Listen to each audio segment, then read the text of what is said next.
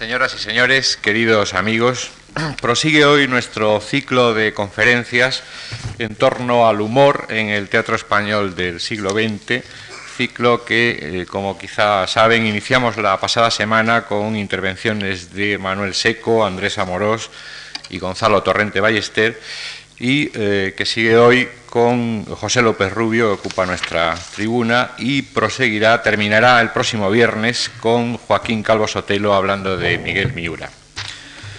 José López Rubio, nacido en Motril, en Granada, en 1903, es desde hace ya mucho tiempo un clásico indiscutible de nuestro teatro contemporáneo, pero un clásico en activo, un clásico al que podemos preguntar, con el que podemos almorzar y hablar por teléfono, y al que podemos conocer al margen de lo que sus mismas obras, muy numerosas, por cierto, nos puedan decir de su mundo creador.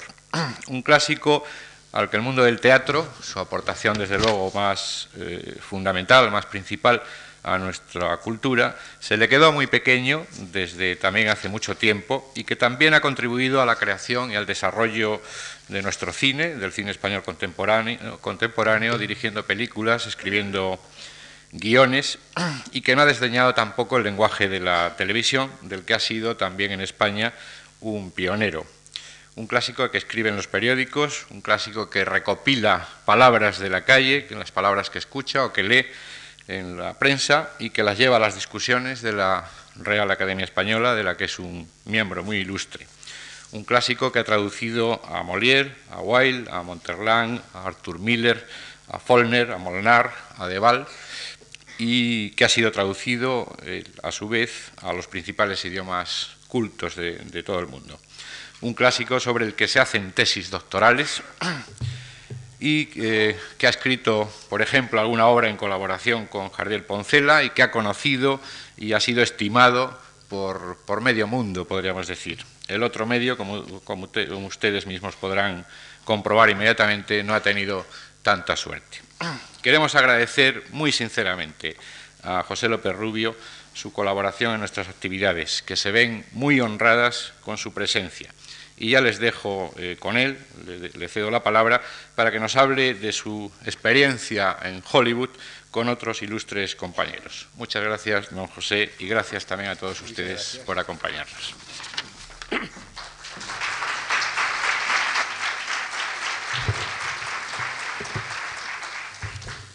¿Esto se oye bien? ¿Bien? Bueno, pues vamos adelante. Hablar hoy aquí, nada menos que aquí, en la hora en punto de las conferencias, de un lugar y de sus ocasionales moradores españoles, humoristas por más señas, es como hablar de la prehistoria, de un poblado del cuaternario y de los habitantes de la cueva de Altamira. Como el tema me ha sido propuesto, debo necesariamente ceñirme a él del modo más informativo posible, sin abusar de vuestra paciencia ni traicionar el interés que pueda despertar mi relación. Los humoristas ya sabidos, a los cuales llamó la inentrago generosamente la otra generación del 27 y que ha dado que hablar bastante, como he sabido, son, somos, a los que se cita siempre en manojo, unidos a lo largo y lo ancho de la vida, en el compañerismo y en la amistad. El único que no estuvo en Hollywood de este grupo fue Miguel Miura, recluido enfermo durante muchos meses por una cosa ósea. De ellos particularmente, de los que fueron, me toca decir todo lo que mi disminuida memoria me permita y callar cuando deba por los más elementales respetos. Pero antes, permitidme situar la historia en el lugar correspondiente y en su particular momento como fondo histórico de mi recuerdo. En primer lugar, sin pretensión de domine, el que ya lo sepa, que perdone, trataré de, destruir la mala traducción que ha corrido por acá del topónimo de, topónimo de Hollywood como bosque sagrado. Para ser sagrado le sobra una L más de lo mucho que le falta. Respetando lo de Wood, que como he sabido quiere decir bosque, el Hollywood con las dos L's es el apelativo en botánica del acebo, de lo que viene a resultar que Hollywood significa bosque de acebos o a nuestro modo y manera, hace mal. Debo adelantar igualmente que aunque pueda provocar sorpresa, y el que lo haga por favor también no me destripe el cuento, que Hollywood no existe oficialmente. No tiene ayuntamiento, ni policía, ni parque de bomberos, ni puerto, ni aeropuerto, ni estación de ferrocarril. Las cartas llegan por una especial cortesía del cuerpo de correos. Es como si se escribe en un sobre a España y se pone ciudad lineal. En suma, un pueblo incorporado a otro pueblo más grande, llamado Pueblo de Nuestra Señora Reina de los Ángeles de la Porciúncula, nada menos, nombre tomado de la misión franciscana allí fundada, eh, una de las varias que aquel fray Junípero Serra levantó en fila a lo largo de la costa de California hace dos siglos. Era un pueblecito tranquilo, como su nombre indica, situado en un dilatado llano al pie de la montaña de Santa Mónica, sin mayor problema dentro de su modesta conformidad que la falta de agua en un territorio que había sido casi desierto. Los Ángeles, abreviatura de lo que ya les he dicho, y ahora aún más abreviada, con las iniciales L y A, y basta con decir el EI para ser comprendido si se le ocurre a uno preguntar por Los Ángeles. Hollywood, con la humildad que da la sed, pidió a Los Ángeles parte del agua que iba a traer de los lagos y de las sierras y de las nieves de la montaña. Los Ángeles cedió con una condición, la de que incorporarse a ella, como habían hecho otros pueblos, perdiendo por un vaso de agua, como aquel otro perdió su primogenitura por un plato de lentejas. El cine había comenzado cerca de Nueva York, en Astoria, en Long Beach, a rodar sus películas. Mientras todo fuesen carreras de policías y bañistas y tartas de crema, todo iba bien, pero los films iban ganando en extensión y seriedad y requerían escenas en interiores. El conde Hugo podía salvar a Perla Blanca de sus secuestradores en las montañas rocosas. Harry Carey podía perseguir a caballo a los bandoleros en el desierto de Arizona. El tren de Griffith podía ser robado en cualquier paisaje. Charlie Chaplin podía alejarse con Mabel Norman por un simple camino. Pero los Edna Purviance, Mae Murray, Gloria Swanson, como el bigote de Adolphe Manjou y los uniformes de Eric von Strongheim y los besos de John Gilbert, menos aquellos a la luz de la luna, necesitaban unos salones cuanto más excesivamente suntuosos mejor. Los interiores que se rodaban al aire libre, sin techo, iluminados por la luz del sol, y el sol no era muy frecuente en los inviernos del este americano. Igual que se enviaban desde los estudios los llamados scooters para descubrir talentos, se enviaron por todo el país buscadores de sol. Las estadísticas dieron en el ignorado Hollywood el mayor número de horas solares al año. Allí se trasladaron los productores y Hollywood ganó en unos años la más universal, el más universal de los renombres.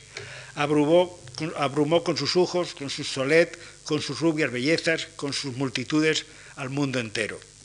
Esta ciudad aquí y esta ciudad arribaron sin haberlo previsto ni soñado, estos jóvenes escritores de entonces, ávidos de todos los éxitos en la tercera decena del siglo, cuando el cine era ya mayor, había roto a hablar y ganado un color directo, verdadero, y no el que habíamos visto nosotros en la infancia, iluminados a mano de los films de Pate Frère.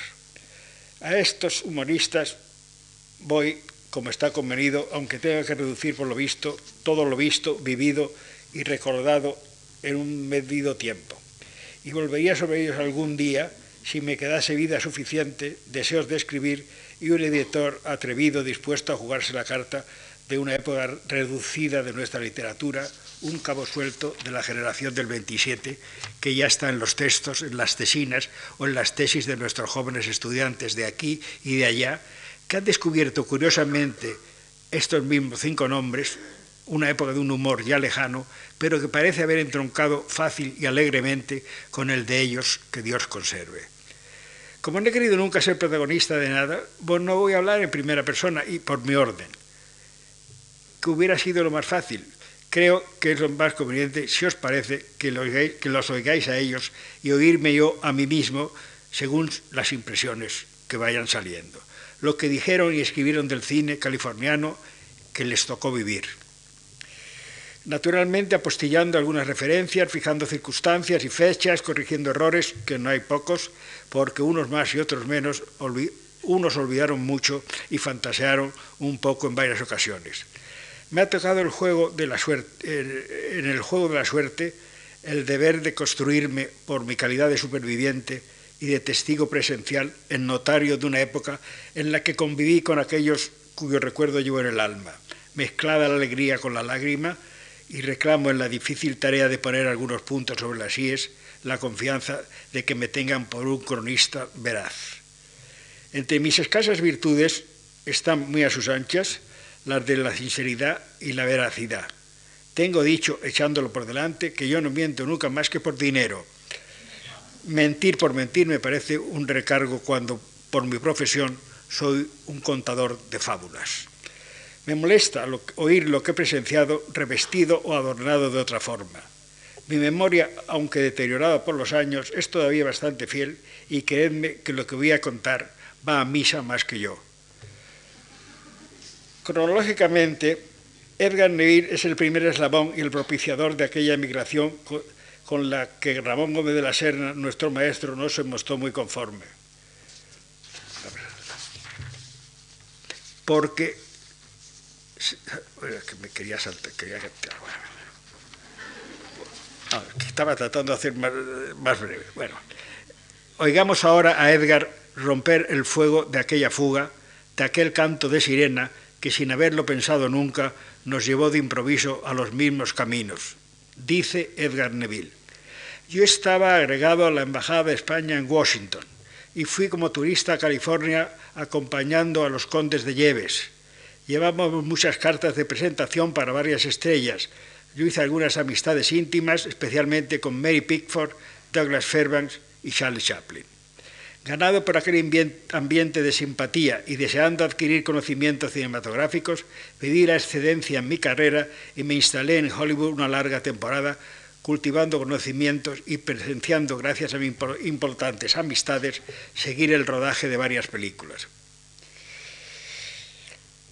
La inesperada oportunidad de que los estudios con la llegada del cine sonoro decidiesen hacer versiones en español me proporcionó un contrato con la Metro Goldwyn Mayer. ¿Qué fue lo primero que hizo en la Metro? Le preguntó un entrevistador algo después. Lo primero, luchar contra los elementos hispanoamericanos que intervenían en las llamadas versiones españolas. No puede imaginarse una guerra, la guerra que nos hacían en su afán de seguir teniendo allí la hegemonía del idioma que ganaron en la desorientación de los primeros meses. Campañas de periódicos, había dos diarios hispanos para los mexicanos allí en Los Ángeles desde hace muchos años, maniobras cerca de los dirigentes de los estudios, oposición personal, en fin, todo lo que podía redundar en contra nuestra y en beneficio suyo. Mi primer trabajo, sigue Neville, fue un doblaje. Luego intervine en un filme que se había hecho en inglés tomado de un famoso melodrama de Brisson, La Mujer X, X interpretada por Ruth Chatterton y dirigida por Lionel Barrymore. López Rubio y Ugarte hicieron los diálogos. Esta versión fue encomendada a María Fernanda Ladrón de Guevara, recién llegada a la metro con Rafael Ribelles y por José Crespo, que llevaba algún tiempo ya en Hollywood y había trabajado en el cine mudo, en el labrado en inglés y en algunas películas españolas que se rodaron en otros estudios. Y Julio Peña, contratado también por la Metro. Yo logré llevar a Hollywood a Eduardo Ugarte y a José López Rubio, pero no con esto acabó nuestra lucha con los indocumentados que pretendían imponer un español absurdo. A tal extremo llegó su intromisión en los, que en los platós entablábamos discusiones tremendas, nosotros velando por nuestro idioma y ellos defendiendo sus respectivos localismos. Ante aquellas discusiones interminables, los yanquis no sabían de qué parte estaba la razón. Hablé con, eh, sigue Neville, con el entonces manager del estudio, Irving Thalberg, el marido de Norma Shearer, y pedí que llevase un elemento de prestigio que diribiera aquella contienda en calidad de árbitro. Así fue como llegó Gregorio Martínez Sierra, que ya era conocido por haber estrenado en Broadway algunas comedias. El entrevistador continúa preguntando, ¿cuál fue su trabajo más importante en Hollywood? Contesta Neville.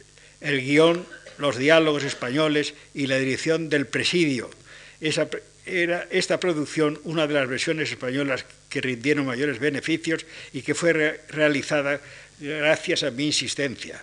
Me habían mostrado varias películas americanas y yo dirigí The Big House, El Presidio, un drama que se, desarrollaba, como la palabra lo dice, en un presidio. Buen trabajo costó, Yo personalmente como realizador hubo de luchar con muchos inconvenientes. La versión inglesa protagonizada por Wallace me sirvió de guía en todos los momentos. Aproveché los planos de masas y seguir con la moviola todos los emplazamientos de cámara. El español Juan de Landa encarnó la parte principal y fue un éxito para él y para todos. Después comencé la adaptación al español de una película de John Crawford y en esto llegó la orden de suspensión del Departamento Español de la Metro, que proponía la compra de los contratos pendientes. Hubo quien se resistió a venderlos y yo los cancelé, yo lo cancelé inmediatamente. Volví a Hollywood y como la producción en español estaba casi paralizada, regresé a España. A mi vuelta algunos amigos me preguntaban cosas de Hollywood, otros no me perdonaban que hubiese ido y hacían como si no se hubieran enterado de mi estancia y de la aventura que habíamos corrido unos cuantos españoles en California. Termina aquí, que yo sepa. Lo que Edgar dejó dicho de Hollywood y su trabajo allí, de estos llamados humoristas de la generación del 27, Edgar fue el que entró más en el mundo social de Hollywood. Su perfecto inglés, su simpatía y su, ingenio le habían abierto todas las puertas.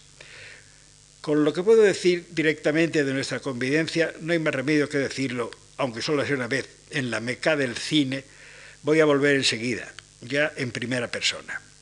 Se empeñó Edgar en que yo fuese a Hollywood y lo consiguió como conseguía todo lo que se proponía de mí.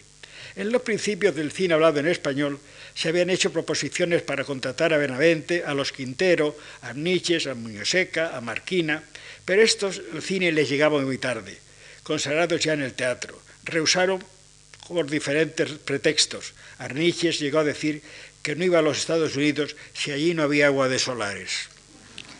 Y una buena mañana de julio del 30 me llamaron de las oficinas de la Metro en Madrid. Había llegado un tal Mr. Lech que iba a estar muy pocas horas y entre otros asuntos tenía el encargo de contratarnos a Eduardo Ugarte y a mí, los dos que habíamos estrenado ya en Madrid dos comedias y obtenido un premio teatral. De todo esto parece se veía venir que en toda la información del americano la mano indudable de Edgar Neville. El contacto consistía en un viaje en primera clase en uno de aquellos transatlánticos fabulosos que ya no son ni memoria. De Nueva York a California en el tren más rápido. Seis meses de trabajo en Hollywood, en el Hollywood de entonces. Y si no deseábamos continuar, nos volvían a traer a España en las mismas condiciones contaba yo mis 26 benditos años y las infinitas ilusiones de esa edad. Era un viaje a América, Hollywood, nada menos, escribir diálogos unos meses y volver con el lastre suficiente que me brindara aquel alegre giro de la rueda de mi fortuna. Naturalmente pedí más sueldo del que me ofrecían, que es lo primero que se debe hacer cuando se menciona una cifra en cualquier trato. Y el 15 de agosto marchamos a París para embarcar en Cherburgo, en el Ile de France, que llevaba poco tiempo cruzando el Atlántico y en su viaje inaugural, para distracción de los pasajeros, llevó la compañía de la Comédie Française. Cuatro días y medio de travesía, un apresurado paso por Nueva York, donde pude advertir de entrada, aparte de aquellos consabidos rascacielos que ya se han ido quedando pequeños, un extraño parecido con Madrid. Al día siguiente nos metieron en el 20th Century, el tren para Chicago, que salía, después de cerrados los bancos, y las, oficinas de Wall Street a las 2 de la tarde y lleva taquígrafas y secretarios para los hombres, secretarias para los hombres de negocios que deseaban continuar su trabajo y no supe si para algún otro menester. Se llegaba a Chicago a las 11 de la mañana y había que trasladarse a otra estación, la de Santa Fe, para tomar el chief que nos había de llevar a California. Había una hora convenida en que el taxista llevaba de una estación a otra, dando una vuelta por la ciudad y el lago Michigan.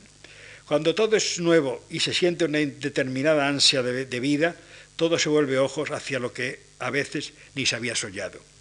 Otros cuatro días y medio hasta Los Ángeles. Todo era nuevo y viejo a la vez, porque resulta que uno ha visto América en el cine y poco es lo que le sorprende. Me quedé en la terraza del coche salón hasta muy tarde para pasar pues, sobre el Mississippi y al irme a mi cabina me crucé por la primera estrella de cine, un galán, William Powell, que no sé si os acordaréis de él, y que hizo muchas películas con Mirna Loy, quizá también hoy un poco olvidada. Decía que el cine americano es tan sincero que ha reproducido y ha difundido por el mundo su propia imagen y ha hecho realidad los sueños, pero más difícil todavía, ha hecho realidad la realidad. Pueblos, ciudades, lagos, desiertos, costumbres, bosques y praderas atisbados desde el tren a mayor escala que en Europa. Los gángsters no se dejaban ver.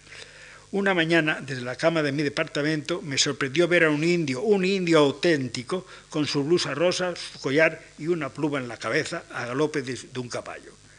No me tiró ninguna flecha, pero el tren se convirtió para mí en una caravana.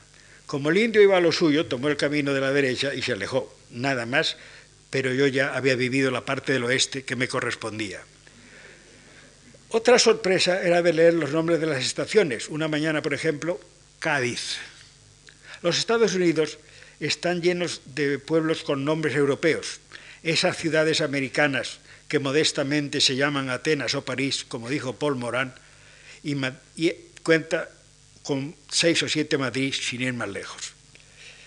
En muchas estaciones oíamos gritar nuestros nombres. Eran los chicos de teléfonos que subían a entregar telegramas dirigidos al tren y llevaban unos, unos bloques de hojas, por si se quería responder. Era Neville que no, quería, no dejaba de hacerse ya presente.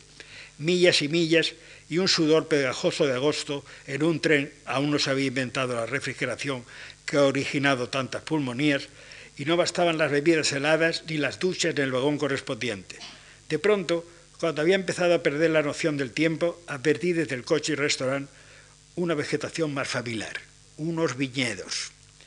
El camarero, naturalmente negro, que ya conocía mi nacionalidad, al cabo de cuatro días de tren y mi absoluta ignorancia del inglés, señaló sonriendo y me dijo, wine, wine, Spanish wine, anti. Porque se me, olvidó, se me olvidó decir que yo arribé a Nueva York sin saber más que ocho o diez palabras inglesas que empiezan a usar usualmente los que no hablan inglés que cómo me aventuré a comprometerme a traducir guiones, porque mi compañero Eduardo Ugarte conocía el inglés por haberlo aprendido en Londres. Lo conocía también que al llegar a Broadway me confesó desmoralizado que no comprendía nada de lo que hablaba aquella gente.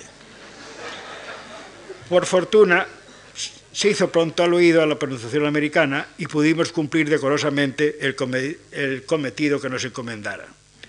Al llegar a Los Ángeles nos esperaban dos personas en la estación, un jefe de publicidad de la Metro y un japonés. El japonés nos entregó una carta de Neville. En ella nos daba la bienvenida y nos decía que entregáramos nuestros equipajes al Hijo del Sol Naciente que nos llevaría a nuestra casa en Beverly Hills. Neville había alquilado una casa para los tres y el japonés era nuestro ceremonioso sirviente. El no poder salir a recibirnos fue porque estaba rodando su película. El de la publicidad nos llevaría a los estudios de la Metro a encontrarnos con él.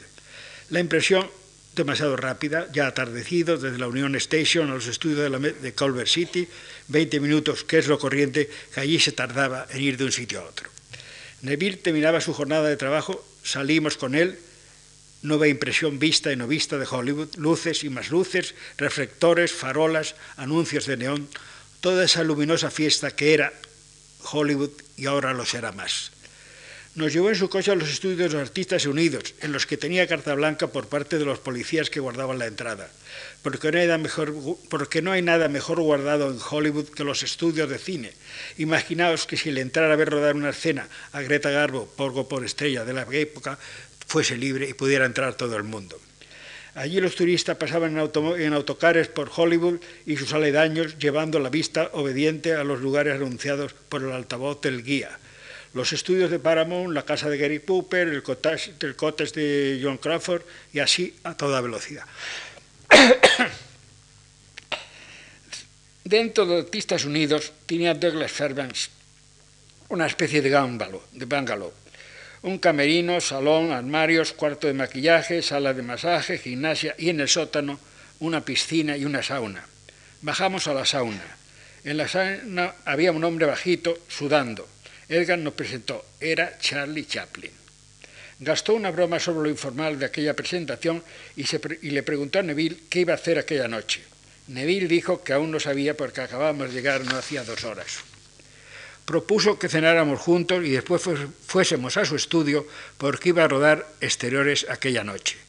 Fuimos a las Henrys, que era un restaurante de Hollywood Boulevard de un amigo de Chaplin, uno gordo que salía en todas sus películas.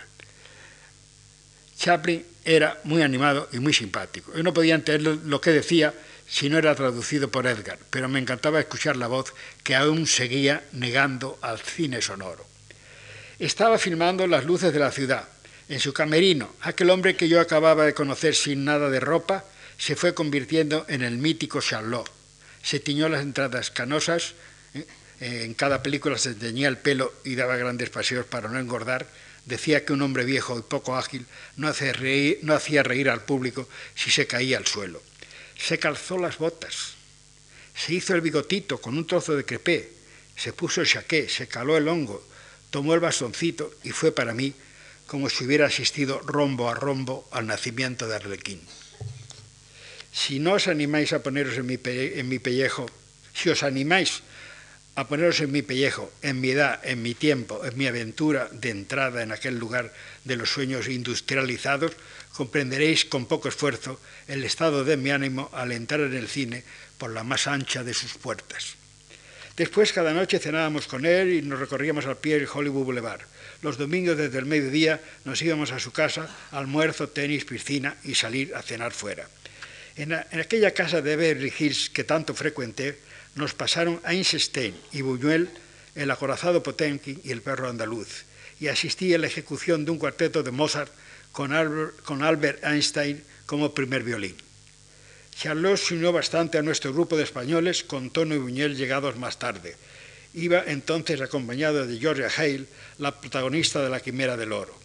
Las últimas Nochebuenas cenaba en su casa, en una mesa de ocho personas. Una de ellas, su gran amigo Kim Vidor, era entonces el periodo de Paulette Godard. Yo tenía sus regalos en el árbol de Navidad donde dejaba los míos. La amistad con Chaplin ha sido uno de los más gratos sucesos de mi vida. Era despierto, cordial, humano, ancho de sonrisa, penetrante de mirada, inteligente, sencillo, sin la menor vanidad, cuando podía tenerlas todas. Su recuerdo aún me aprieta el alma. Hablar de ese genio extraordinario estaríamos aquí hasta medianoche y no creo que estéis dispuesto a tanto. Como último detalle, y dejo, ese entrañable dejo esa entrañable memoria, diré que un día le pedí salir de extra en, una película que, en la película que estaba haciendo. Le dije que para mí era como figurar en la ronda de noche de Rembrandt. Eso le gustó mucho y salimos al final de Luces de la Ciudad como fugaces transeúntes de en la acera, junto a él Neville, Ugarte y yo. Nadie nos vio, ni mi familia. En aquel momento todos los ojos estaban puestos en él, en su emotiva escena con la florista que no le reconocía. Pero allí quedamos inmortalizados. Ugarte y yo empezamos a trabajar, hicimos los diálogos de Madame X y luego de una película de Ernesto Vilches y por último los del proceso de Mary con la ladrón de Guevara, Ribelles y José Crespo. Neville nos mostró lo que había que ver. Nos asomó al Pacífico, conocimos los mejores restaurantes con el mejor gastrónomo, subimos a la impresionante montaña rusa de Ocean, Park, llegamos hasta Santa Bárbara, empezamos a conocer gentes que habíamos conocido en las pantallas del Real Cinema y del Callao. Éramos felices como chicos, porque América es un país para chicos y acabamos por descubrirlo. Desde Hollywood, desde Madrid, a Hollywood desde Madrid nos llegaban cartas de tono apremiantes. Quería unirse a nuestra fiesta Insistía en que le recomendásemos, envidiaba lo que consideraba envidiable y pedía que empleásemos la mucha o poca influencia que tuviésemos en la metro. Llegó a escribir lo siguiente, decirles además que yo he servido de modelo para el león de las perras gordas. El caso fue que le contrataron, no se sabe a, cierta, a ciencia cierta para qué. Hasta entonces solo era conocido como un dibujante excepcional que ponía las más inesperadas chispas, como él decía, a los pies de sus caricaturas, chispas que producían la mejor risa un segundo después de la desconcertante sorpresa, porque Tono era el más desconcertante, desconcertador de todo aquello en que ponía su agudeza. Teníamos la ilusión de contar con Tono entre nosotros, porque Tono había sido hasta entonces un elemento indispensable para nuestra nueva alegría de vivir. Entre tanto se arreglaba su contrato, Tono se casó en Endaya, y se presentó por fin en Hollywood acompañado de Leonor, su esposa, a la que no conocíamos. Fue una sorpresa y otra aún la de ver que Tono traía dinero. Aunque parezca increíble, por primera vez en su vida tuvo eso que se llama posibles. y se montó en un tren de vida más bollante que el nuestro, siendo su sueldo inferior. Tomaron una gran casa, se compraron un coche, cosa lógicamente indispensable, pero enseguida lo cambiaron por otro más caro y por último un tercero mejor. Y el mismo juego empleó en la compra de perros. Se compró uno de 300 dólares, se lo cambió por otro de 500, al que dio el nombre de albaricoque, pero era demasiado grande y lo ocupaba todo. No contento con el cambio, lo hizo, hizo otro más costoso, un perro que costaba 800 dólares. Neville y yo no tuvimos más remedio que poner un cable a nuestros contertulios de la Gran Helenar de Madrid, dibujantes, escritores, arquitectos, con un breve texto que había, que, que había de producir estupores. Tono se ha comprado un perro de 800 dólares. En suma, Tono fue el único que salió perdiendo dinero con un contrato en Hollywood, pero lo pasó divinamente. En realidad, para lo que había ido, supimos, después que era para añadir chistes a los diálogos de las películas, que podían admitirlos, lo que allí se llama gagman, igual para gracias en los diálogos como efectos cómicos, incluso de sonido. Pero apenas tuvo ocasión de mostrar su, personalísimo, ingenio por lo del cierre del Departamento Español, pero nos divertimos mucho con él, como siempre. Su choque con el inglés, que ignoraba, le proporcionaba inauditos juegos de palabras. Una noche, en una fiesta en casa de Chaplin, vi de pronto algo que me llenó de increíble asombro. En un rincón, Tono estaba hablando en serio con Albert Einstein en francés. Corrí a buscar a Edgar para mostrárselo. Lo malo es que no era no tener un fotógrafo a mano, con lo que se perdió un documento sensacional para la historia. Cuando se separaron, pregunté a Tono qué le había dicho a Einstein sobre la teoría de la relatividad.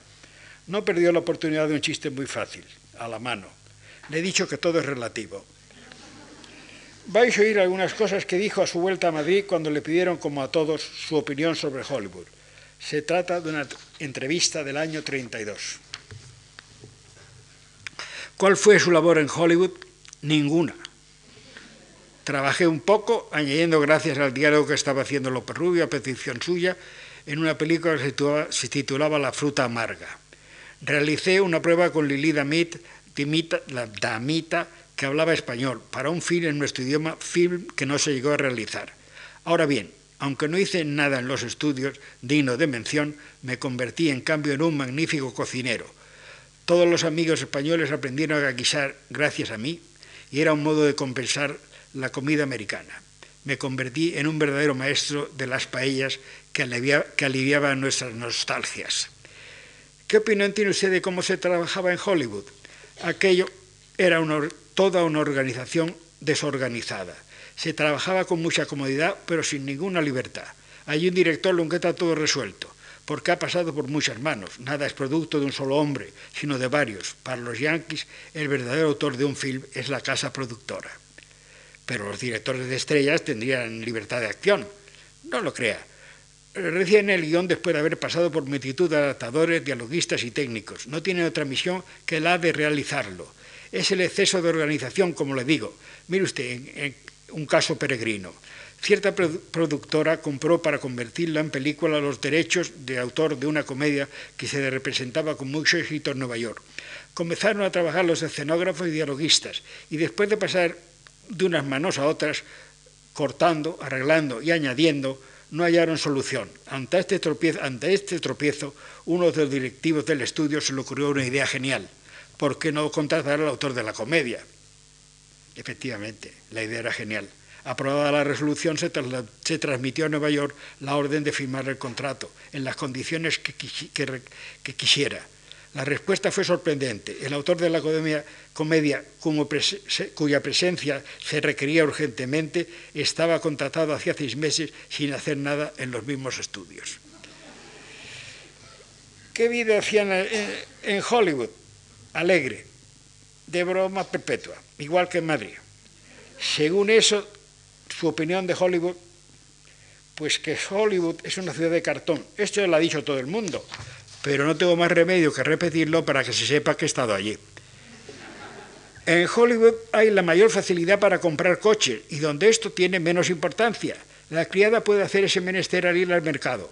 Please, Mr. Porter, traiga usted carne, patatas, queso y un automóvil.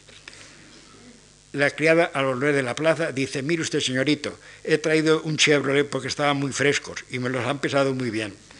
Y me lo han pesado muy bien. Lo que estaba más barato eran las sardinas y los Fords, pero como ayer le traje usted, ayer le traje usted un Ford, y las estrellas de Hollywood, ¿qué vida hacen? Las estrellas famosas apenas comen. Yo he pasado varios meses en el restaurante del estudio, muy cerca de una de las más conocidas. No comía más que lechuga. Al cabo de un tiempo se le puso cara de conejo. Con su humor caído del cielo, con su sana burla, se volvió a Madrid y a París, a sus dibujos, a sus intentos de cine y, por último, a borcar chistes de la mejor ley en sus, en sus insólitas comedias. Cuando se produjo la desbandada de los españoles, yo me quedé en Hollywood hasta que acabó la prórroga de mi contrato con el final de la filmación del proceso de Mary Dugan, donde actué como director de diálogo. Se fueron casi todos, menos Martínez Sierra, porque la FOD había firmado a Catalina Bárcena para hacer una adaptación de una comedia suya, Mamá, que iba a hacer Benito Perojo, al que había contratado también sin fortuna, porque no llegó a dirigir ni un fotograma. Martínez Sierra me propuso a la FOD para hacer el guion de la película, yo que estaba deseando quedarme, porque lo pasaba muy bien allí, acepté. Al terminar el rodaje, la FOS, a la que por lo visto le había caído en gracia, me firmó un contrato. Por entonces, a principios del 31, publiqué en Madrid, en ABC, mis primeras impresiones de Hollywood. Ahí van algunas, con la urgente advertencia de que he coincidido con otros, porque Hollywood producía muchas sorpresas parecidas, pero yo las vi primero. Hollywood era la ciudad que no empieza ni acaba, la ciudad al sol, la ciudad en que las religiones se anuncian en los diarios y los diálogos adivinos y quirománticos se anuncian con letreros luminosos a las puertas de sus casas, la ciudad en que todo es más barato en la tienda de al lado, la ciudad en que el dueño de una lavandería escribe cartas a máquina para agradecer, agradecer la atención de que le enviemos la colada la ciudad que tiene espacios enormes, perfectamente urbanizados, pavimentados, iluminados, dotados de agua, electricidad y de gas, esperando a que se construya en ellos. La ciudad donde se vive más gente famosa en el mundo. La ciudad donde una empresa especializada se ofrece a trasladar las casas de un sitio a otro. Esto no es un disparate. Yo he visto una noche, una madrugada, trasladar una casa. Parece mentira, pero teniendo en cuenta que por el clima, por lo fácil eh, seguro del clima, las casas se hacen con un armazón de madera, como un, embalaje, se pone una tela eh, eh, impermeable, unas telas metálicas, unos rebocos, un tejado de tejas y ya está la casa funcionando. La habrán visto ustedes cuando hay una inundación, como las casas van por los ríos que y la riada los lleva.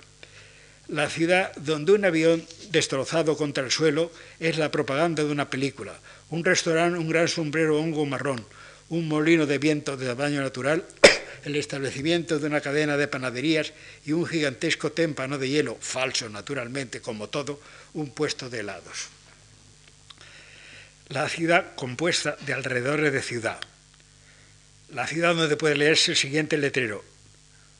Compra y venta de reptiles la ciudad donde todo está a 20 minutos de coche y a 20 años en el tiempo y en el espacio. Esta y otras cosas más que no añado, porque en el fondo soy compasivo, están escritas, como he dicho, hace más de medio siglo, y algunas de ellas me las encontré después repetidas en muchas ciudades del país, porque en los Estados Unidos, salvo lo hispano de California, lo francés de Luisiana y lo británico de Boston, todo está multiplicado hasta el infinito, como habéis comprobado en las películas. En la Fox se repitió de salida lo mismo que en la Metro, versiones de films americanos y lucha por ganar el prestigio del idioma común, con la menor mezcla de idiotismo alguno. Esto de idiotismo no tiene carácter ofensivo aunque lo parezca. Consultad nuestro diccionario porque ahora no tengo tiempo de ponerme a aclarar nada. Poco a poco fui ganándome la fe y la confianza de la Fox hasta extremos inconcebibles en las horas de trabajo para los americanos. Salvo los días en que tenía que vigilar actores durante el rodaje de las películas, me tomaba mis pequeñas vacaciones a Long Beach, al lago Arrowhead en la montaña, al valle de Sequoia, a San Francisco, a San Diego. Me lo toleraban todo porque sabían que cuando había prisas, como cuando traduje y dialogué un guion en día y medio, mandaba los papeles a cada hora y todo se hacía a tiempo porque llegué a trabajar en mi casa donde tenía las mejores vistas que en mi despacho, en una, en una ladera de outpost que dominaba Hollywood y toda la extensión que le rodea, Los Ángeles inclusive. Solo una colina inoportuna me quitaba la vista del mar. La calle o camino se llamaba así Maravilla Drive, nombre que los de allí les costaba mucho trabajo pronunciar. Maravilla, decían Maravalla, no sé, pero no había más que subir por Highland Avenue y Málaga Drive, protagonizadas y que ya, estaba, ya se estaba en mi casa, que era la vuestra. Hice, como digo, varias versiones con el mexicano José Mojica, el brasileño Raúl Rullén y los españoles de que podía disponer. Movieron la Bárcena y Martín Sierra y se daron mis versiones, varias comedias de, Gregorio Martín, de don Gregorio. La primera de la serie Primavera en Otoño con Antonio Moreno, galán americano, nacido en el campo de Gibraltar, que había hecho mucho cine mudo como galán de Alice Terry en Mare Nostrum y la recién importada todavía vampiresa Greta Garbo en La Tierra de Todos. Tenía un acento andaluz que no había perdido en 20 o 30 años de vivir en Hollywood. Eh, luego hablaré de, por cuestiones internas de cambio de ejecutivos de la Fox, se cerró el departamento hispano en 1932, creyendo que ya no me quedaba más que hacer allí, me volví a Madrid con la radiante aureola de haber estado en Hollywood. Entonces me di todavía más cuenta de que Hollywood era el sueño del mundo, quizá el nombre de ciudad más pronunciado y de su fantástica leyenda. Tomás Borrás me hizo una amabilísima entrevista basada, como no, en la ciudad del cine. Se titulaba Noticiario López Rubio 1932 y tras los naturales elogios de mi persona y de mis prometedoras cualidades de entonces, que me daría vergüenza ahora repetir aquí, cuando mi persona ha cambiado tanto y mis promesas han cumplido en una mínima parte, vino la obligada pregunta, dime cuatro cosas de Hollywood. Una, que es la ciudad más llena de gente guapa. Todos son guapos y, guapos y guapísimas han llegado con la ilusión de ser estrellas de cine desde todos los rincones del país y han tenido que agarrarse a lo que fuese, a dependientes de almacenes, a camareras, a, surtir gasolina, a manicuras o lo más, a trabajar alguna vez de extras, todo menos irse de Hollywood mientras todavía les quedaba un pequeño rayo de esperanza. Dos, que toda la población depende del cine o, o vive de él o sirve a los afortunados que cobran de los estudios. Tres, que hay extras, figurantes, para pequeñas intervenciones ante las cámaras. Cada uno tiene su ficha correspondiente, como banquero alemán, alcalde francés, diplomático búlgaro o gánster italiano. No consiguen más papeles que los que se le han atribuido desde el principio, ni encarnaban más personajes que los del arquetipo que se habían formado los productores. Cuatro, que en Hollywood todos esperan la chance, la oportunidad, la ocasión que los haga famosos, porque allí muchas veces el triunfo se debe a la casualidad, con determinadas características se puede pasar de lavaplatos a Rodolfo Valentino. Ah, hay quien trabaja mucho por saber besar la mano a las señoras, que los americanos creen que es una condición indispensable del europeo. Aproveché mejor aquella nueva etapa porque me había quedado con muy pocos amigos españoles, con los que hablar la mayor parte del tiempo, Conchita Montenegro, Julio Peña, José Crespo y el español trasladado a Hollywood, Gilbert Roland, cuyo verdadero nombre era Luis Alonso, hijo de un torero y de una maestra de escuela de Valladolid. Hizo muchas películas con nosotros. Su español fallaba también a veces por el contacto tan, contagio del inglés. Trabajé mi mi inglés indispensable para mis tareas y para comunicarme con el medio en que vivía. Iba al cine casi todas las noches, corrientemente los estudios mayores estrenaban cuatro o cinco películas cada semana. Y al tiempo que mejoraba mi nueva lengua, atendía al desarrollo del film a la forma de construir un guion, no solo por su parte, digamos, literaria, sino también aprendiendo a fijarme en las consecuencias, en, las secuencias, en los planos, en los movimientos de cámara y, en fin, en lo que se llama un guion técnico. Y para dejar de seguir hablando de mí, que siempre esto es, un descanso para ustedes, vamos a escuchar a un nuevo personaje al que corresponde salir a escena. Estamos en agosto de 1932 y habla aún desde Madrid Enrique Jardier Poncela. Cierto día de agosto, al llegar a casa, encontré un cable llegado de Hollywood que decía así, Contesta si te interesa seis meses de contrato en Fox Film Corporation sin viajes. Lo firmaba un antiguo amigo, José López Rubio, que se encontraba en Hollywood en las versiones españolas. Pesaba sobre él un trabajo excesivo y al ser necesario aquí otro, allí otro escritor me indicó a mí. Me lancé de nuevo a la calle apretando el papel que venía a dar solidez a mi boleante existencia de escritor conocido que no tiene con qué vivir. Busqué diez duros e invertí ocho en el cable de repuesta, con viajes pagados, desde luego, con viajes pagados, desde luego, sin viajes imposible. Y los dos duros restantes me los gasté lo más alegremente que pude. Era la perspectiva de unas alegres vacaciones en California, la oportunidad de conocer América ganándome de paso unos miles de dólares.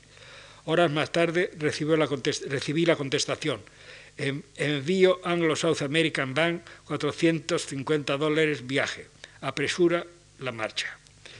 No vería a cuento decir que los dólares eran de mi bolsillo, si aquello no indicara la, extraña administración de las empresas de cine. Nueva York no quería contratar escritores trayéndolos de Europa. Yo traía a a Hollywood y, la Fox lo contrataba en Hollywood y y con, cargo a la primera película que se interviniera me pagaba a mí los gastos de aquel viaje. Misterios de lo que Tono llamó la organización desorganizada. La relación de su viaje es tan extensa como detallada, está en algunos de sus libros. Al detenerse el tren en la, Central Station, una voz bien conocida me grita a lo largo del, del express dormido. Ponsella, Ponsella, con tal acento de guasa de la calle de Alcalá, con un acento que sabe a café con leche o a noche de estreno en Lara, que me arrastraba con mi corazón madrileño hacia la ventanilla. Era Pepe López Rubio. Saltó del salto del tren, le abrazo muy fuerte, hay que decir muchas cosas, hay que contar muchas impresiones, hay que hablar muchísimo, pero no nos dijimos más que, chico, qué gordo estás. Y, vuelve a llamarme Poncella. Allí donde el apellido importante es el segundo, como es sabido, y no el primero, que es el materno, los americanos habían competido el Poncela por el oído, casi al italiano, escribiéndolo como Poncella esto me permitió un mal chiste cuando volvió a España, diciéndole que aquellos eran los últimos días de Ponsella. Sigue Jardiel. Ven por aquí. Tengo el coche en aquel parking. Hay una nota explicando de lo que es un parking. Nosotros no nos habíamos sometido todo al, inglés y no sabíamos lo que era un parking, un show, una hamburguesa, una cafetería, un drink y menos un light. Y ahora vamos a desayunar a Hollywood. El tren había llegado a las 7 de la mañana. All right, ok. Y nos reímos mutuamente de nuestro inglés. Quizás lo que nos hacía reír era el alegre frenesí del cielo de California. Debo saltarme la descripción de nuestra ruta, y he dicho que está en sus libros, añado que no tiene desperdicio, y vuelvo a Ponsella colinas verdes, estaciones de gasolina, palmeras. Estamos en Hollywood. Esto es Sunset Boulevard. A un lado queda Hollywood Boulevard, Wilshire Boulevard, Pico Boulevard y al fondo, en alto, Beverly Hills, donde tienen su residencia las estrellas de cine.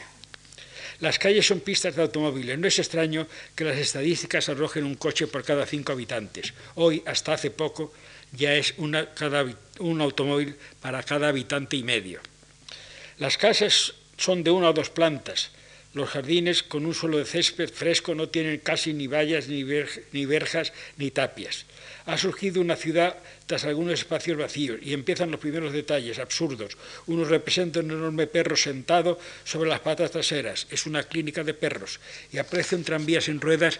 Es una cafetería.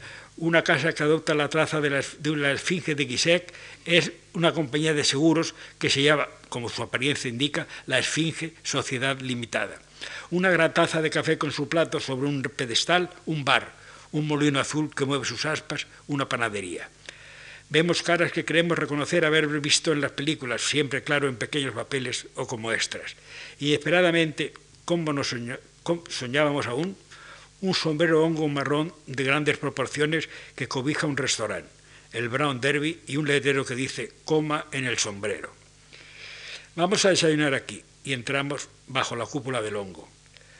También Jardiel dio sus primeras impresiones de Hollywood. En Hollywood trabaja todo el mundo y, y todo el mundo parece no hacer nada. En Hollywood los telegramas de toda clase de felicitaciones están ya redactados e impresos. No hay más que elegir el número que le va a uno bien y firmar y abonar el importe. En Hollywood, si queréis enviar vuestras impresiones a los amigos, podéis comprar unas cartas ya escritas con dibujitos de todo lo que hay que ver. Basta confirmar y escribir el sobre. En Hollywood hay aviones sobre tierra inmóviles subiendo a los cuales se tiene la sensación exacta del vuelo. En los grandes almacenes de Hollywood hay cuartos de juguetes para que se entretengan los niños mientras las madres hacen sus compras y una peluquería en los que, en, los que cabalgan los pequeños clientes eh, sobre tigres, leones, caballos, búfalos en lugar de sillones, mientras les cortan el pelo. Cuando un automovilista se salta un semáforo rojo, no hay quien le libre de una multa y a la tercera reincidencia de la cárcel. Pero si por el contrario atropella y mata a un transeúnte cuando está el disco verde, no tiene obligación ni de pararse por curiosidad a ver el cadáver. Y así páginas enteras. Después de Jardiel llegaron Martínez Sierra y la Bárcena otra vez, y yo me uní a ellos a lo que parecía ya una razón social para las películas de Catalina, y me escribía los guiones mientras planificaba con el director las escenas, y por último teníamos las conferencias con los jefes del departamento. Jardiel, como ya se ha dicho, fue contratado por seis meses. Primero hizo algunos doblajes, luego un diálogo de una película de José Mojica. Era un guion, un argumento horriblemente malo, según lo comentó en sus libros y sus entrevistas. No era culpa suya. Todavía era preciso pasar por aquello para ir ganando ventajas. Entonces sorprendieron algunos de los sucesos que casi o sin casi fueron históricos y llenaron las primeras páginas de la prensa mundial. Con la subida de Roosevelt a la presidencia de los Estados Unidos, se cerraron todos los bancos del país. Primero hará Jardiel y luego entraré yo, que también estaba allí, y caramba, creo que puedo decir algo, ¿no? Se cerraron los bancos, dice Jardiel. Se cerraron varios días, como el americano es un hombre que no lleva en el bolsillo nada más que el dinero para la gasolina y siempre que compra paga con cheques, todo el mundo se quedó sin dinero suelto. El único que tenía dinero era yo, por refractario al sistema bancario, pero bien guardadito en mi casa. Aquí intervengo yo. Lo, guardaba, lo de guardarse dinero es auténtico y una de sus características, cuando cobrábamos nuestros cheques, venía conmigo a mi banco. Por mi mediación cobraba sus billetes o sus monedas. Los billetes los pedía de 100 dólares, que era la cantidad mayor, y por no separarse de ellos los llevaba entre el calcetín y el zapato muy dobladitos Después, cuando su caudal era más importante, lo ocultaba en, su apartamento, receloso de que pudiera ser descubierto. Dijo a Julio Peña, si me encuentras el dinero te doy 10 dólares. Julio, que andaba siempre en la cuarta pregunta, lo revolvió todo sin ningún éxito. Enrique había hecho un túnel, un agujero en la barra del jabón de afeitar. Ella tenía escondidos sus billetes, protegidos además por el cartón de la envoltura. Durante aquello, de los bancos se negó a darnos ni un solo dólar, muy contento además de su desconfianza hacia los bancos y de nuestra ingenuidad. Pero no importaba nada su negativa. América es un país confiado, orgulloso de su fe en sí mismo y él mismo, y mismo cuenta lo, lo sucedido en aquellos días de incertidumbre nacional. Durante este espacio de tiempo llegamos a vivir un mundo ideal donde la moneda estaba abolida. En los restaurantes que frecuentábamos bastaba confirmar la factura. Hasta los cines, porque poca gente podía pagar los céntimos de la entrada, pusieron unos pliegos de papel en los que los espectadores escribían su nombre, su domicilio o su teléfono y entraban a ver las películas. Todo el mundo pagó religiosamente se había establecido una cadena de créditos. Los proveedores fiaban los restaurantes, los restaurantes fiaban a los clientes. Luego, cuando aquello pasó y los bancos abrieron sus ventanillas, todo el mundo pagó lo que debía y el país siguió marchando tan campante.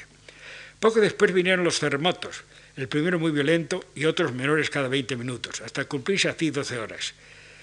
Varios pueblos cercanos a Hollywood quedaron en ruinas. Nuestras familias nos telegrafiaban angustiadas porque los periódicos de Madrid publicaron que la ciudad del cine estaba en llamas.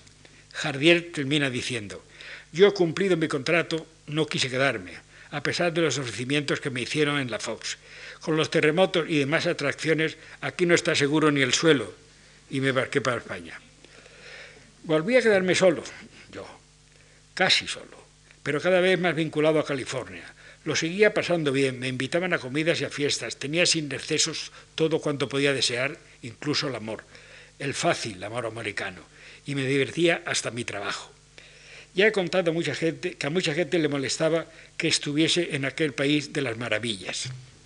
Conservo dos cartas de dos grandes y queridos amigos a los que le molestaba que estuviéramos todavía en aquel país de las maravillas.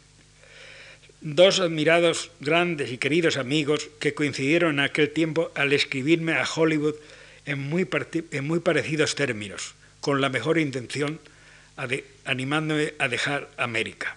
El uno decía en su carta, ¿por qué persiste usted en continuar por ahí tanto tiempo? América es como estar en un sitio, no se vive la vida aun estando en la vida. Yo acabo mi segunda experiencia de Sudamérica y estoy dispuesto a no cruzar jamás el mar hacia allí por millones que haya al otro lado. España está más pobre que nunca, pero se puede uno morir de buena muerte, viendo algo que es humano, concentrado, profundo. Venga por aquí, no pierda esa vida, la vida en ese mundo que no existe, aunque muchas, aunque quieran probar su existencia. Este amigo, por cruda, ironía del destino, cruzó, cruzó cinco veces más el Atlántico, muerto la última, sin que se le concediera aquella buena muerte deseada. Firma Ramón.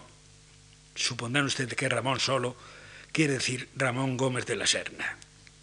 El otro amigo, casi por la misma fecha, escribía a Hollywood desde Buenos Aires con este párrafo. Pues resulta, Pepitino, que estoy aquí y te mando un fuerte abrazo, pero cuando vas a sentar la cabeza, creo que debes reintegrarte a tu hogar. Adiós, abrazos de tu siempre Federico. Este Federico, si no lo habéis adivinado antes, se llamaba de apellido García Lorca. Estas dos cartas las traigo en sendas fotocopias, porque ya está uno harto de que muchas veces no le crean lo que se resisten a creer. Seguí, a pesar de todo, decidido a permanecer en aquella mientras aquella ensoñación durase. Un día, ya en 1934, me dijo uno de los directivos de la Fox, ¿sabe usted quién llega el miércoles con la Bárcena y Martínez Sierra? Ni idea. Poncela. Fue una alegre noticia y anoto aquí para que si lo que... Porque si yo llevé a Jardier a Hollywood como Nuir me llevó a mí, haberlo dicho parece una presunción, volvió a Hollywood en 1934 sin la menor intervención por mi parte y por sus reconocidas excelencias. El encuentro no pudo ser más feliz. Yo estaba, estaba ávido de tener noticias frescas de Madrid, de los amigos, de los teatros, de los toros, del sol, que, aunque allí no faltaban, de las tertulias, de los puestos de horchata y de las churrerías. Pero es ocasión de que deje de hablar de Jardier un poco. En 1934 me ofreció la, deje hablar a Jardiel un poco. En 1934 me ofreció la Fox un contrato por un año, con opción a otro de prórroga, y acepté. Mi primer trabajo esta vez fue el diálogo de una película de venta Sigeman, que resultó un desastre.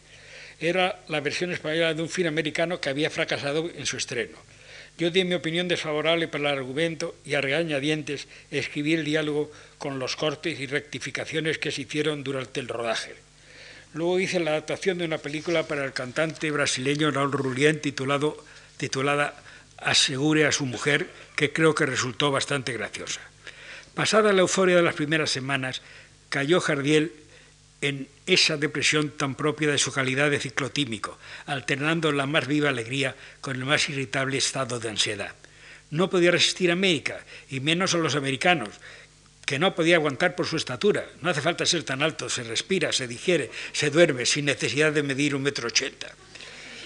Empezó a ponerse insoportable, lamentando haber firmado por un año. Cuando le convencí de que podía irse cuando quisiera, a los seis meses si quería, se calmó bastante y volvimos a vivir en perpetua broma.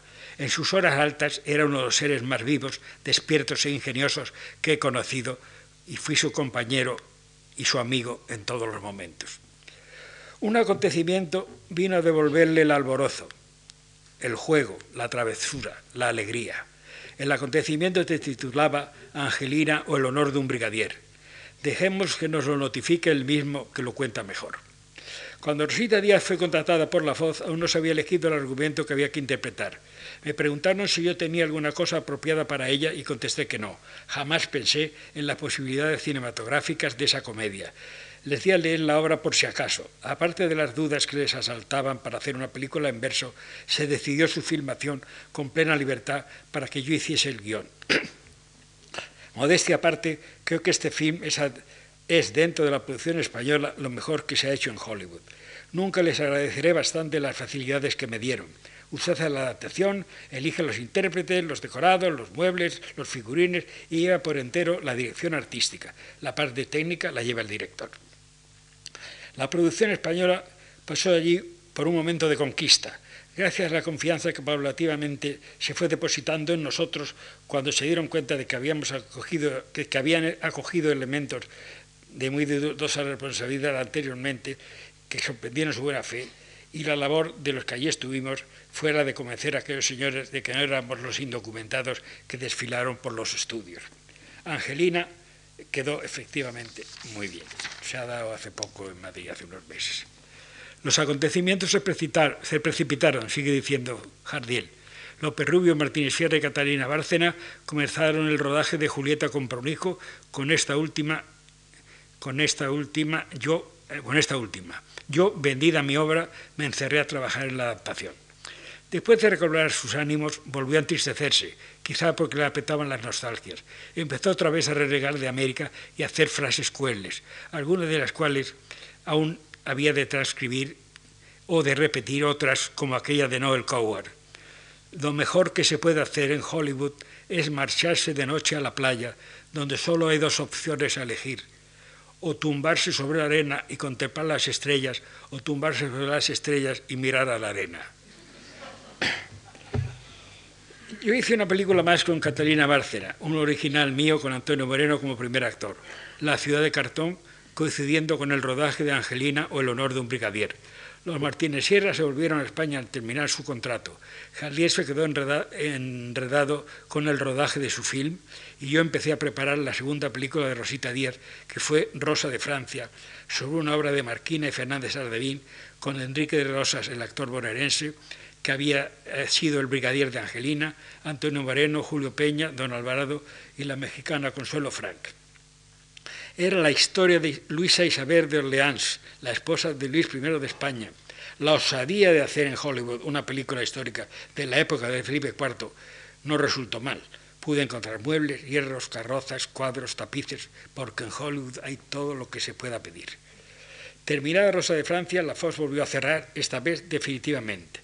El departamento, el departamento. Rosita Díaz y Julio Peña se volvieron a España.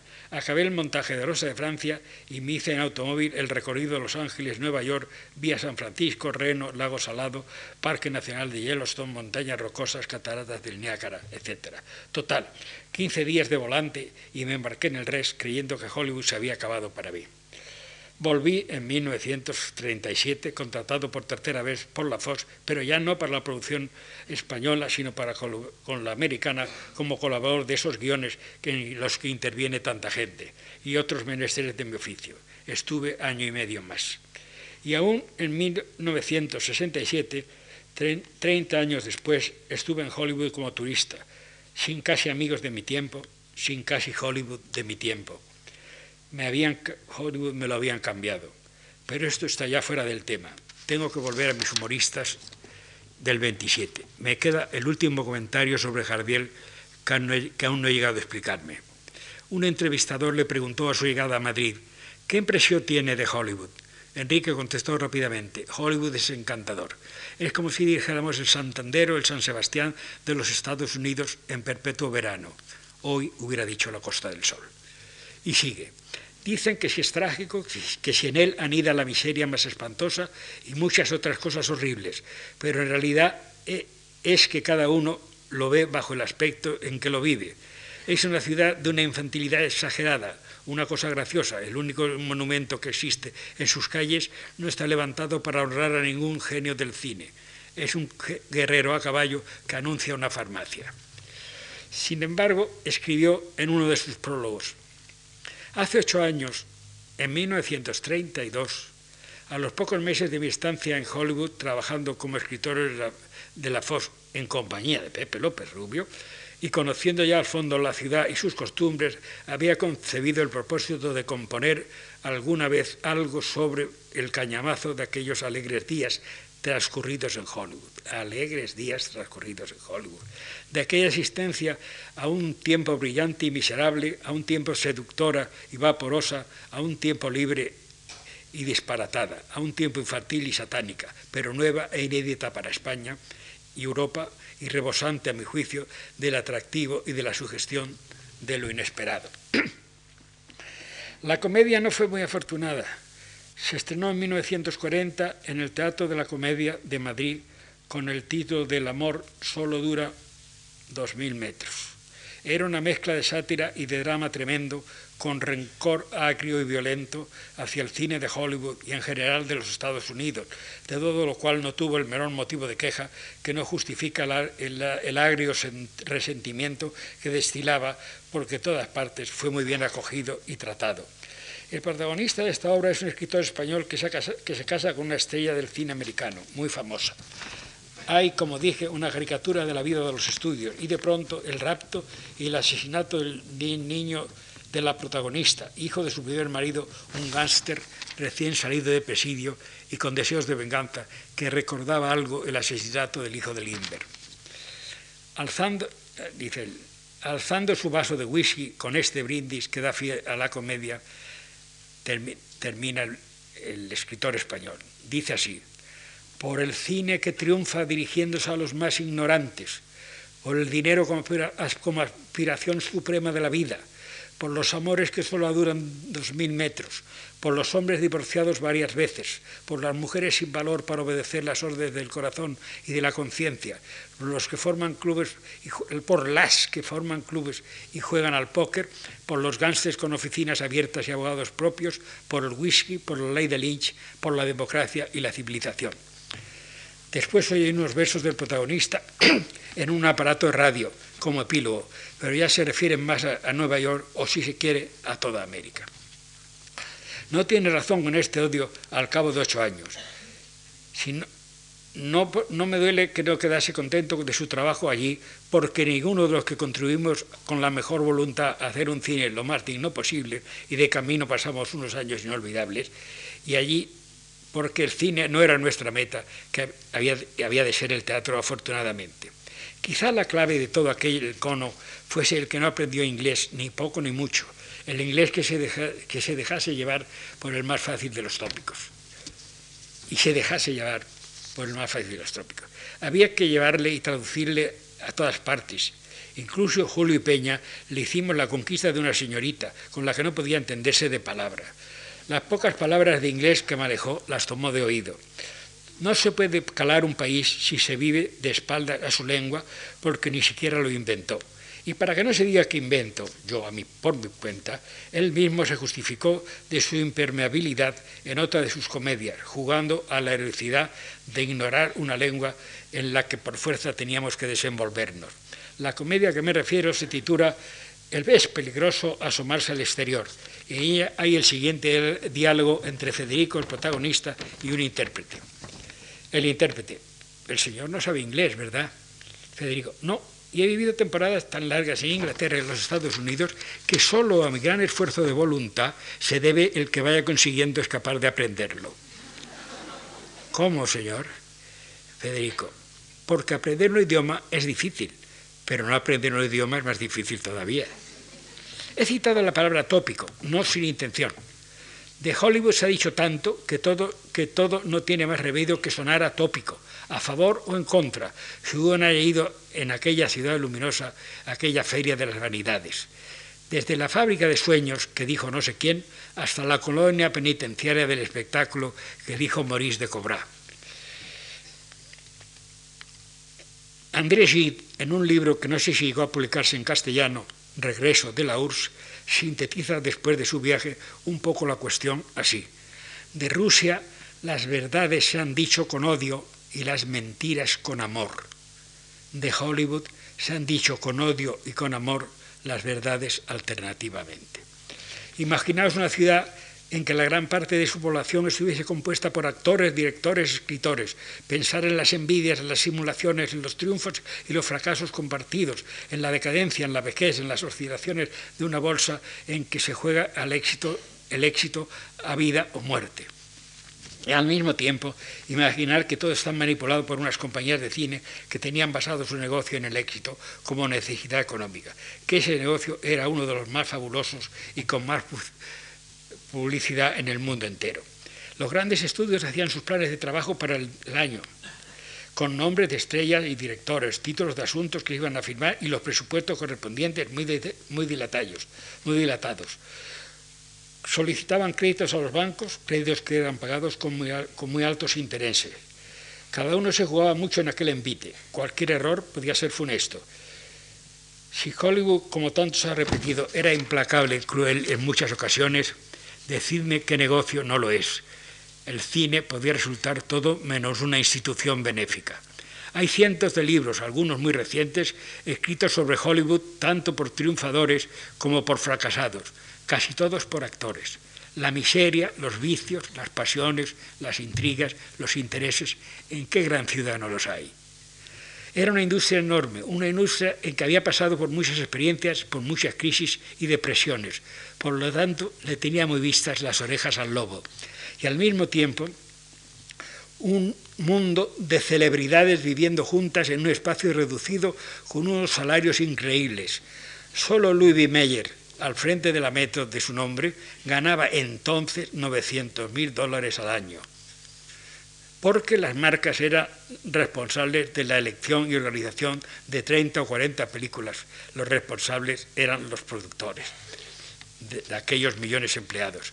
Aquellas gentes archiconocidas, espléndidamente pagadas, tenían que convivir allí con sus esplendores, sus derrumbamientos y sus chismes, con sus contratos de 40 semanas al año o resistiendo la adversidad como lanceros libres, era la expresión, aguardando la oportunidad de continuamente o rubiando sus nostalgias con su periodismo, además en constante acecho a la caza del más pequeño rumor para lanzarlo a los, a los cuatro vientos del escándalo.